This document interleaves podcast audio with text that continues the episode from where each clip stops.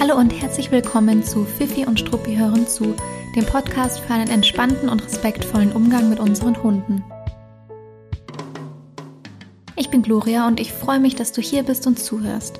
Seit mittlerweile über sieben Jahren bin ich als Hundetrainerin und in der Verhaltensberatung tätig und heute starten wir aus einer kurzen Sommerpause in die neuen Podcast-Themen rein. Und dabei beginnen wir mit dem zweiten Teil der Mythen rund um das Thema Hundeerziehung. Dürfen ein Hunde in der Wohnung verfolgen? Brauchen Hunde mit Verhaltensauffälligkeiten mehr Regeln und Grenzen? Und was hat es eigentlich mit dem Klassiker Hunde dürfen nicht aufs Sofa und nicht ins Bett auf sich? Wenn du das und noch viel mehr erfahren möchtest, dann hör dir jetzt gerne diese Folge an und ich wünsche dir ganz viel Spaß dabei. Ich bin in den letzten Wochen auf den kollektiven Trend, eine Sommerpause zu machen, aufgesprungen und habe dem Podcast und mir ein paar Wochen Auszeit gegönnt. Und ich hoffe, ihr hattet einen richtig tollen August und einen schönen Sommer und freut euch jetzt auf neuen Podcast-Input. Und ja, dafür starten wir jetzt natürlich direkt rein ins Thema. Ich habe nach der ersten Folge zum Thema Mythen in der Hundeerziehung ganz, ganz viele Nachrichten bekommen mit weiteren Mythen und mit klassischen Aussagen, die man immer wieder hört als Hundebesitzer. Und natürlich auch äh, die Bitte, dass, dass ich diese doch auch nochmal beleuchten könnte. Und das machen wir heute. Beziehungsweise ich starte damit und habe mir vier Mythen rausgepickt, die mir geschickt wurden. Ähm, in der letzten Folge haben wir uns damit beschäftigt, ob man Hunde trösten darf, wenn sie Angst haben oder sich erschrecken. Äh, wir haben uns angeschaut, was eigentlich an dieser Aussage dran ist, dass man erwünschtes Verhalten loben und unerwünschtes ignorieren soll. Hm, wir haben auch beantwortet, ob man mit Belohnung zum falschen Zeitpunkt das unerwünschte Verhalten verstärken kann. Und noch, ich glaube, ein, zwei Themen mehr. Also es war inhaltlich echt ganz spannend. Wenn du die Folge noch nicht kennst und es für dich jetzt interessant klang, dann hör sie dir gerne an. Ich glaube, das war die Folge 21, wenn ich mich richtig entsinne. Und jetzt machen wir aber weiter mit den, mit den nächsten Aussagen und Mythen. Denn die erste Aussage, mit der wir uns jetzt heute beschäftigen, ist die folgende. Dein Hund darf dir in der Wohnung oder im Haus nicht auf Schritt und Tritt folgen, denn das bedeutet, dass er dich kontrollieren könnte. Äh, kontrollieren möchte, Entschuldigung, dass er dich kontrollieren möchte. Ähm, das ist wirklich was, was man immer wieder hört und auch immer wieder sieht, um ehrlich zu sein. Also ich sehe das auch öfter mal äh, auf Instagram, wenn ich ähm, Accounts folge oder mir anschaue, äh, wo so ein bisschen aus dem Alltag mit Hund berichtet wird und mir immer denke, ach, das ist aber ein netter Account und das ist ja schön. Und dann kommt oftmals irgendwie so ein Punkt, wo man sich dann als, als Hundetrainer denkt, ah, okay, das ist jetzt aber interessant, wie hier mit dem Hund umgegangen wird. Da stolpert man doch äh, über die eine oder andere Situation und da bin ich letztens auch erst wieder drüber gestolpert. Super toller Account, super netter Umgang, super gut erzogener Hund. Und dann kam irgendwie so, ja, hm, ähm, äh, Hund, ich sage jetzt nicht den Namen, Hund verfolgt mich zurzeit auf Schritt und Tritt durchs Haus und das muss ich jetzt unterbinden und das darf er nicht und jetzt schicke ich ihn ins Körbchen und jetzt mache ich die Tür zu und jetzt interveniere ich. Und ja, äh, gucken wir uns doch diese Aussage wirklich mal an und schauen uns mal an, was da dahinter steckt und wie nötig das wirklich ist. Und da steckt, finde ich, äh, super viel drin in dieser Aussage, dein Hund darf dich nicht in der Wohnung äh, verfolgen, denn sonst kontrolliert er dich. Und deshalb versuche ich das jetzt mal einzeln aufzudröseln. Und wir starten mal mit diesem darf nicht. Ja, dein Hund darf nicht. Du und dein Hund, ihr bestimmt, was ihr im gemeinsamen Zusammenleben dürft. Ja, Klammer auf, solange ihr damit natürlich keinem anderen schadet. Ich glaube, darüber müssen wir jetzt nicht sprechen. Ja, ähm, und nicht euer Umfeld entscheidet das. Das heißt, wenn für dich alles fein ist, wenn für deinen Hund alles fein ist, dann habt ihr kein Problem. Also so viel mal ganz allgemein zu dieser Aussage, ein Hund darf nicht und all diese gemeingültigen Aussagen. Solange es für euch beide fein ist, wichtig ist halt für euch beide, ja, nicht nur für dich, nicht nur für den Hund. Wenn es für euch beide fein ist und ihr eure Umwelt nicht schadet, dann dürft ihr euch auch eure Regeln festlegen. So viel zu diesem Thema darf nicht gilt heute natürlich für alle Mythen und alle allgemeinen Aussagen, ja. Mm, und dann äh, pick ich mal dieses Kontrollieren möchte raus. Ja, also man darf es, der Hund darf es nicht, weil er will dich kontrollieren. Stimmt so halb, ja, würde ich mal sagen. Ähm, es stimmt nicht in dieser negativen Interpretation, die man da oftmals sofort im Kopf hat, also dass der Hund uns kontrollieren möchte, um über uns bestimmen zu können oder um uns einzuschränken oder ähnliches. Ähm, aber es gibt schon Hunde, die wollen damit sicherstellen, dass sie nicht verloren gehen, dass sie nicht allein gelassen werden, dass sie mitbekommen, ob jemand geht oder ob jemand da ist.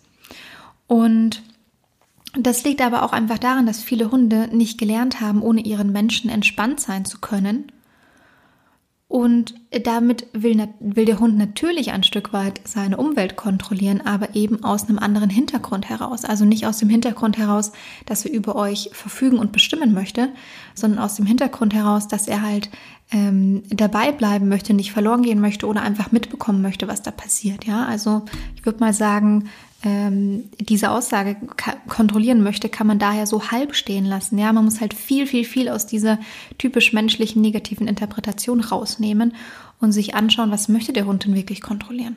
Dann natürlich die Frage, sollte man es zulassen oder sollte man es nicht zulassen? Es ist wirklich, ist wirklich was dran an dieser allgemeingültigen Aussage, dass der Hund das nicht machen soll. Ich finde, man muss prüfen, ob der Hund das macht, weil er einfach gerne in der Nähe sein möchte oder weil er wirklich nicht alleine mit sich sein kann. Und zweiteres wollen wir nicht, weil es oft mit einem zu hohen Stresslevel ähm, verbunden ist. Also wenn der Hund nicht gelernt hat, dass er alleine entspannen kann oder sich sehr, sehr schwer tut in einem separaten Raum, ohne den Besitzer zu entspannen, dann geht es oft mit einem zu hohen Stresslevel einher.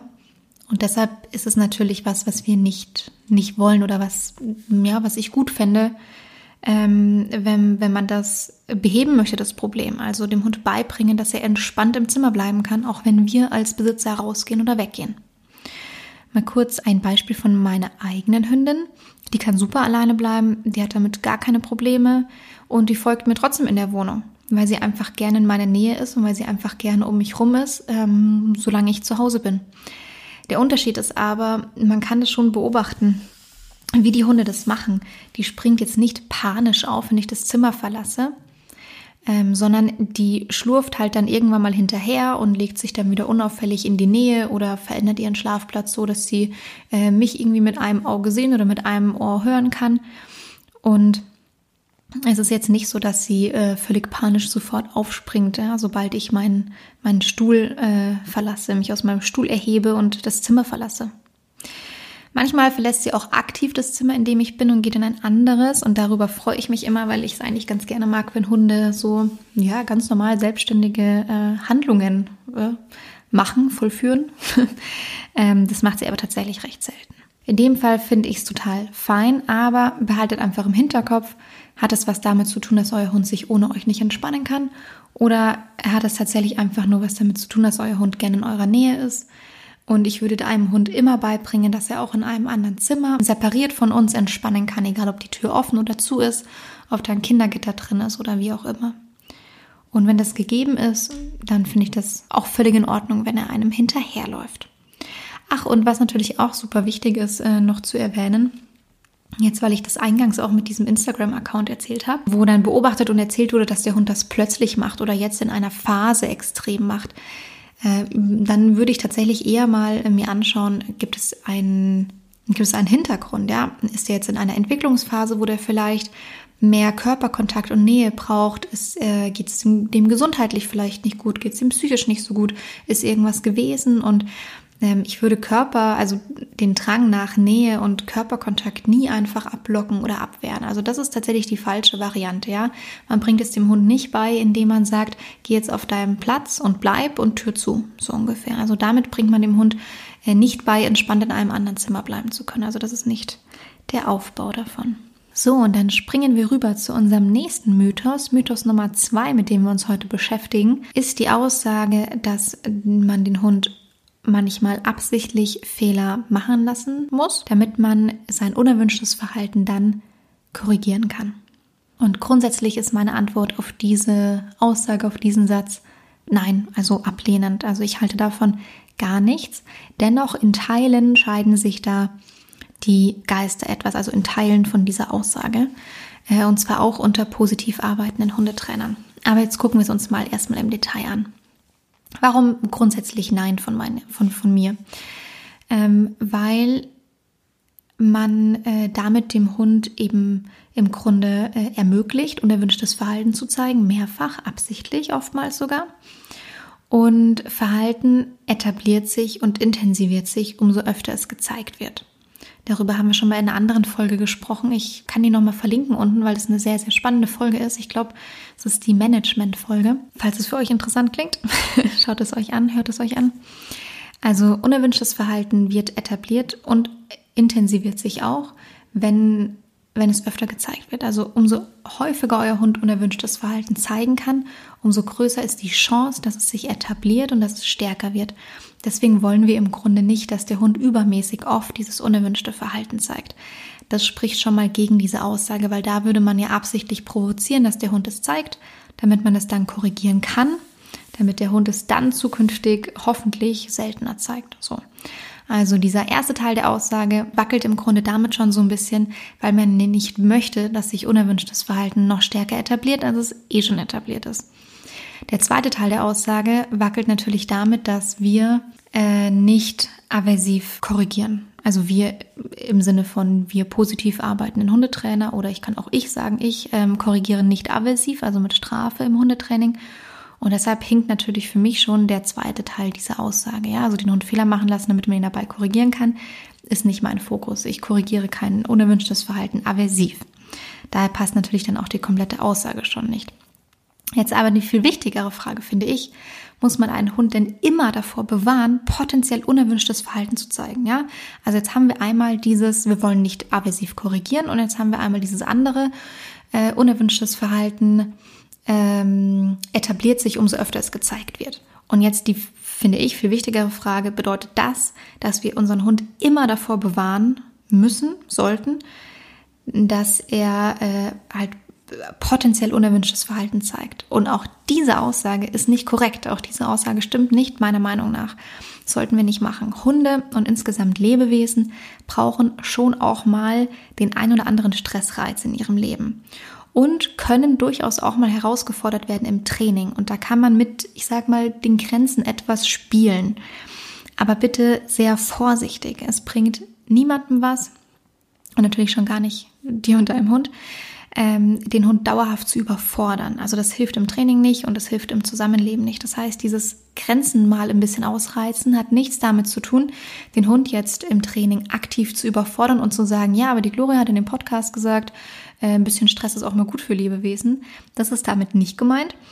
Ähm, aber wenn ihr zum Beispiel merkt, dass ihr einen festen Trainingsstand erreicht habt und ihr euch da auf das Verhalten von eurem Hund ganz gut verlassen könnt, und ihr äh, den Hund insgesamt gut unterstützen könnt, wisst, wie ihr mit dem arbeitet und umgeht, ähm, ihr den Hund gut umorientieren könnt und so weiter. Also wenn ihr einfach euch da sicher fühlt im Umgang mit eurem Hund und auch äh, euer Trainingsstand eben dementsprechend ist, dann könnt ihr den auch mal challengen und herausfordern. Dann kann man natürlich mal ausloten, was sind die Grenzen gerade im Training mit meinem Hund?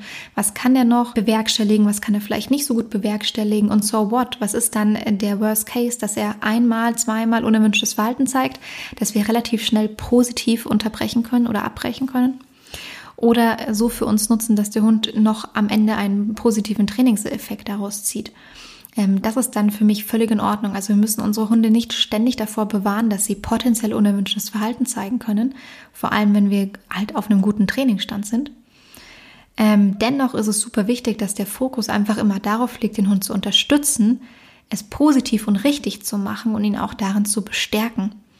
Wenn der Hund unerwünschtes Verhalten zeigt, dann ist es für uns eine Info und das ist super interessant für uns natürlich, aber nichts, was wir absichtlich nochmal und nochmal und nochmal provozieren, um den Hund dann zu korrigieren und schon gar nicht aversiv. Also das ist damit nicht gemeint. Das heißt, wir provozieren nicht absichtlich unerwünschtes Verhalten, um den Hund dann zu korrigieren, sondern wir setzen den Fokus darauf, das zu bestärken, was der Hund super macht, soweit der Hund es im Training schon machen kann.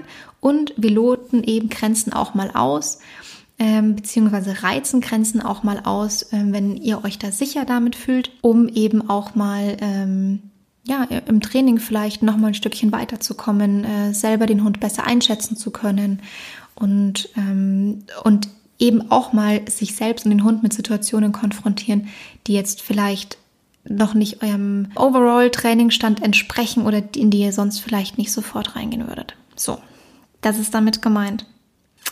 Aber ähm, was ich schon gesagt habe, hört euch gerne auch die Folge zum Thema Management an, wenn ihr darüber mehr erfahren wolltet, wollt und auch vor allem mehr darüber erfahren wollt, wie sich unerwünschtes Verhalten etabliert, äh, umso öfter es gezeigt wird. Und ich verlinke es unten in der Beschreibung. Der dritte Mythos, den wir uns anschauen, Hunde mit Verhaltensauffälligkeiten, also sogenannte Problemhunde in Anführungszeichen, brauchen mehr Regeln und Grenzen. Zum Beispiel darf nicht aufs Sofa, darf nicht aufs Bett, ähm, dann dieser ganze Rudelordnungs Blabla äh, darf nicht vor dir aus der Haustür raus. Ähm, Gott, was gibt es denn noch? Darf nicht vor dir essen, sondern nach dir. Ach, ich verdränge all diese Dinge. Ich verdränge all diese Dinge schon, merke ich. Ähm, darf nicht erhöht liegen. So, jetzt komme ich langsam wieder ins, ins Spiel rein. Also muss hinter dir durch die Türe gehen, darf nach dir essen und nicht vor dir essen. Äh, muss erhöht, äh, darf nicht erhöht liegen. Ja, vergessen wir es. Ich krieg's nicht mehr richtig zusammen. Also äh, Grenzen und Regeln, wie zum Beispiel ähm, ganz normale Regeln im Zusammenleben. Ja, Hund muss ähm, schön bei Fuß gehen, darf nicht, ach genau, ja, darf nicht vor dir gehen und, und so weiter und so weiter.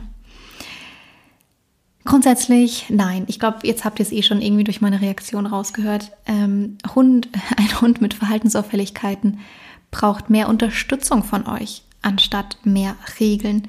Eventuell auch einen gewissen Signalaufbau, also Kommandos, die man aufbaut und ein konkretes Training. Aber er braucht nicht allgemein starke Alltagsregeln, also starke Grenzen und ähm, Regeln im Alltag, die womöglich gar nichts mit dem mit der Verhaltensproblematik zu tun haben.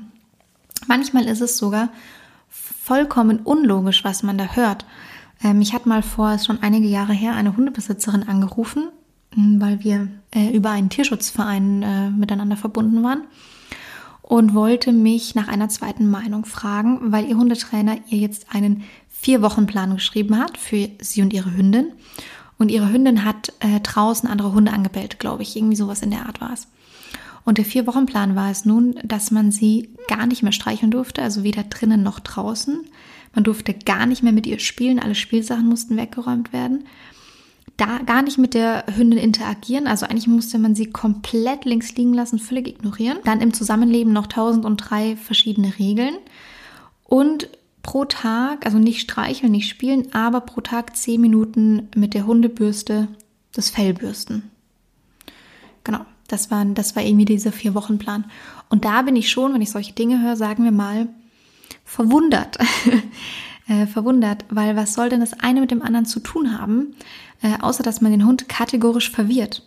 Also natürlich verändert der Hund sein Verhalten, aber nicht, weil man an der Ursache trainiert hat, sondern weil man das eigene Verhalten dem Hund gegenüber komplett verändert hat und der Hund darauf reagiert und ähm, jetzt in dem konkreten Fall natürlich auch total verunsichert wird, ja, weil was was was soll das plötzlich? Also frage ja nicht nur ich mich, fragt sich ja auch der Hund, äh, was es plötzlich soll. So, und jetzt, ja, denkst du dir vielleicht, okay, die Regeln sind ja totaler Quatsch, aber vielleicht machen andere, andere Regeln mehr Sinn. Ähm, Gebe ich dir äh, vollkommen recht. Das ist jetzt ein Extrembeispiel gewesen, das ich jetzt äh, angeführt habe. Aber grundsätzlich gilt, prüft kritisch, wirklich absolut kritisch, ähm, was das eine mit dem anderen zu tun haben soll. Ich gehe, gehe selbst auch ganzheitlich vor, wenn ich mit ähm, Besitzern und Hunden zusammenarbeite und ganzheitlich kann nun auch mal bedeuten, dass man eine Sache an einer Stelle, also an einer Stelle ansetzt, ähm, die jetzt mit der Verhaltensproblematik äh, nicht unbedingt sofort was zu tun hat, ja, von außen betrachtet. Aber ich erkläre immer ganz genau, wieso, weshalb, warum und wie sich die Dinge aufeinander auswirken und dem Hund einfach tausend Regeln geben, damit sich Probleme von selbst lösen. Das wird nicht funktionieren. Also es hat hat noch nie funktioniert und wird wahrscheinlich auch nicht funktionieren. Sondern man muss schon die Dinge dann im Grunde ähm, konkret trainieren, die man mit dem Hund hat. Man kann nur ganzheitlich ansetzen oder sollte ganzheitlich ansetzen, um den Hund eben auch ganzheitlich in seiner Entwicklung zu unterstützen. Aber wie so oft gibt es hier natürlich auch Ausnahmen, ähm, beziehungsweise ist natürlich ein bisschen jetzt Auslegungssache, ob es noch in dieses Thema mit reingehört, aber ich wollte es euch auf jeden Fall einfach mal erzählen. Ähm, es fällt mir nämlich eine ja, Ausnahme ad hoc ein, wenn man zum Beispiel einen erwachsenen Hund aus dem Tierschutz aufnimmt oder ein Hund mit Herdenschutzhundanteilen oder einen Herdenschutzhund selbst, dann achtet man oder sollte in der Regel darauf achten, am Anfang nicht alles auf einmal zur Verfügung zu stellen, sondern tatsächlich Grenzen ja, sich davor zu überlegen, die dann äh, existieren, wenn die Hunde einziehen, äh, weil diese Hunde eben manchmal die Tendenz haben, Dinge für sich zu beanspruchen. Und das ist völlig in Ordnung, dass sie diese Tendenz haben. Vor allem in der An Anfangszeit, in der Eingewöhnungszeit. Nur wollen wir natürlich ein bisschen kontrollieren und beeinflussen, was der Hund für sich beansprucht. Weil wenn es unser, äh, unser Wohnzimmer mit Wohnküche ist und wir dieses dann nicht mehr betreten können über Wochen oder Tage, dann ist es natürlich etwas ungünstig. Das heißt, ähm, da kann es wirklich sehr, sehr, sehr sinnvoll sein, Hunden zuerst ein eigenes Zimmer zu geben oder einen eigenen Teilbereich. Dort lässt man sie ankommen. Und das sind auch Dinge, die die Hunde dann für sich wirklich einnehmen dürfen und, und erweitert dann eben den Radius peu à peu, beziehungsweise entfernt die Grenzen ähm, peu à peu und der Hund darf dann eben weitere Zimmer benutzen und so weiter und so weiter. Also man sollte dann nicht unbedingt sagen, komm rein, äh, lieber Herdenschutzhund, lieber erwachsener Herdenschutzhund, hier ist dein neues Haus, hier ist dein Bett, hier ist dein Sofa, hier ist dein Garten, hier ist deine Garage, fühl dich wie zu Hause, alles ist fein, ich bin übrigens auch noch da, aber denk dir nichts. Äh, das könnte schon potenziell Probleme verursachen. Also jetzt unter dem Aspekt könnte man den Mythos mit einem Jein beantworten, aber es ist wirklich eigentlich, ist eine andere Voraussetzung. Eine, also eine ganz andere Grundvoraussetzung. Aber so wie diese Aussage in der Regel gemeint ist, dass eben Problem, sogenannte Problemhunde mehr Grenzen und Regeln brauchen, wäre es ein klares Nein von meiner Seite. Ach, und mir fällt eine Sache noch ein. Natürlich kann das Regeln setzen auch brutal nach hinten losgehen. Stellt euch zum Beispiel vor, ihr habt einen Hund, der unsicher ist, sehr unsicher ist und Körperkontakt dringend bräuchte, um zu entspannen, runterzufahren, Sicherheit zu bekommen. Und dann verwehrt man ihm jetzt das Sofa und das Bett, weil irgendjemand von außen gesagt hat, oh mein Gott, hat ein Verhaltensproblem, du musst mehr Grenzen setzen und Regeln beachten. Äh, und dann könnte es tatsächlich sein, dass das Verhaltensproblem eher noch schlimmer wird, weil der Hund noch, äh, also dieses Vertrauensverhältnis zu euch dann verliert oder einfach dieses, diese ganzen positiven Effekte aus eurem engen Zusammenleben und Körperkontakt nicht mehr hat. Also lieber gebe ich Hunden mehr Nähe, mehr Freiheit, mehr Möglichkeiten zu entspannen und ähm, ja auch von genau diesen Effekten zu profitieren. Das leitet uns auch ziemlich direkt zum vierten äh, Mythos über, mit dem wir uns heute beschäftigen, nämlich dass Hunde nicht aufs Sofa oder aufs Bett sollten. Und jetzt habe ich es natürlich schon angesprochen gerade, ähm, Körperkontakt hilft ganz, ganz vielen Hunden. Und daher spreche ich eigentlich immer gerne eine große Einladung aus, Hunde mit aufs Sofa oder ins Bett zu nehmen, sofern das für euch in Ordnung ist, sofern euer Hund damit gut umgehen kann. Wie gesagt, wenn euer Hund dazu tendiert, Räumlichkeiten für sich zu beanspruchen und dann auch zu verteidigen, dann gebt ihm die Möglichkeit, aber lieber woanders, ja. Also vielleicht dann lieber nicht in eurem Bett, sondern dann baut ihm eben ein eigenes einen eigenen Bereich auf, den er tatsächlich dann auch für sich beanspruchen darf. Und ich würde auch einem Hund immer beibringen, dass er auf, auf Einladung hin oder auf Signal hin in sein Körbchen geht, in seinen Ruhebereich geht. Das ist schon praktisch, weil es vielleicht mal Zeiten gibt, wo man den Hund nicht direkt total nah an sich dran liegen haben möchte, ja, wenn es irgendwie Hochsommer ist zum Beispiel. Oder ähm, wenn man den Hund gegen Parasiten behandeln musste, dann kann es schon auch angenehm sein, den Hund mal ein, zwei, drei Nächte nicht im Bett liegen zu haben. Also ich würde dem Hund solche Dinge immer beibringen, ähm, weil es einfach oftmals vorkommt, dass man so eine Situation dann doch hat, wo man gerne allein in seinem Bettchen oder alleine auf dem Sofa liegen möchte. Ausnahmsweise.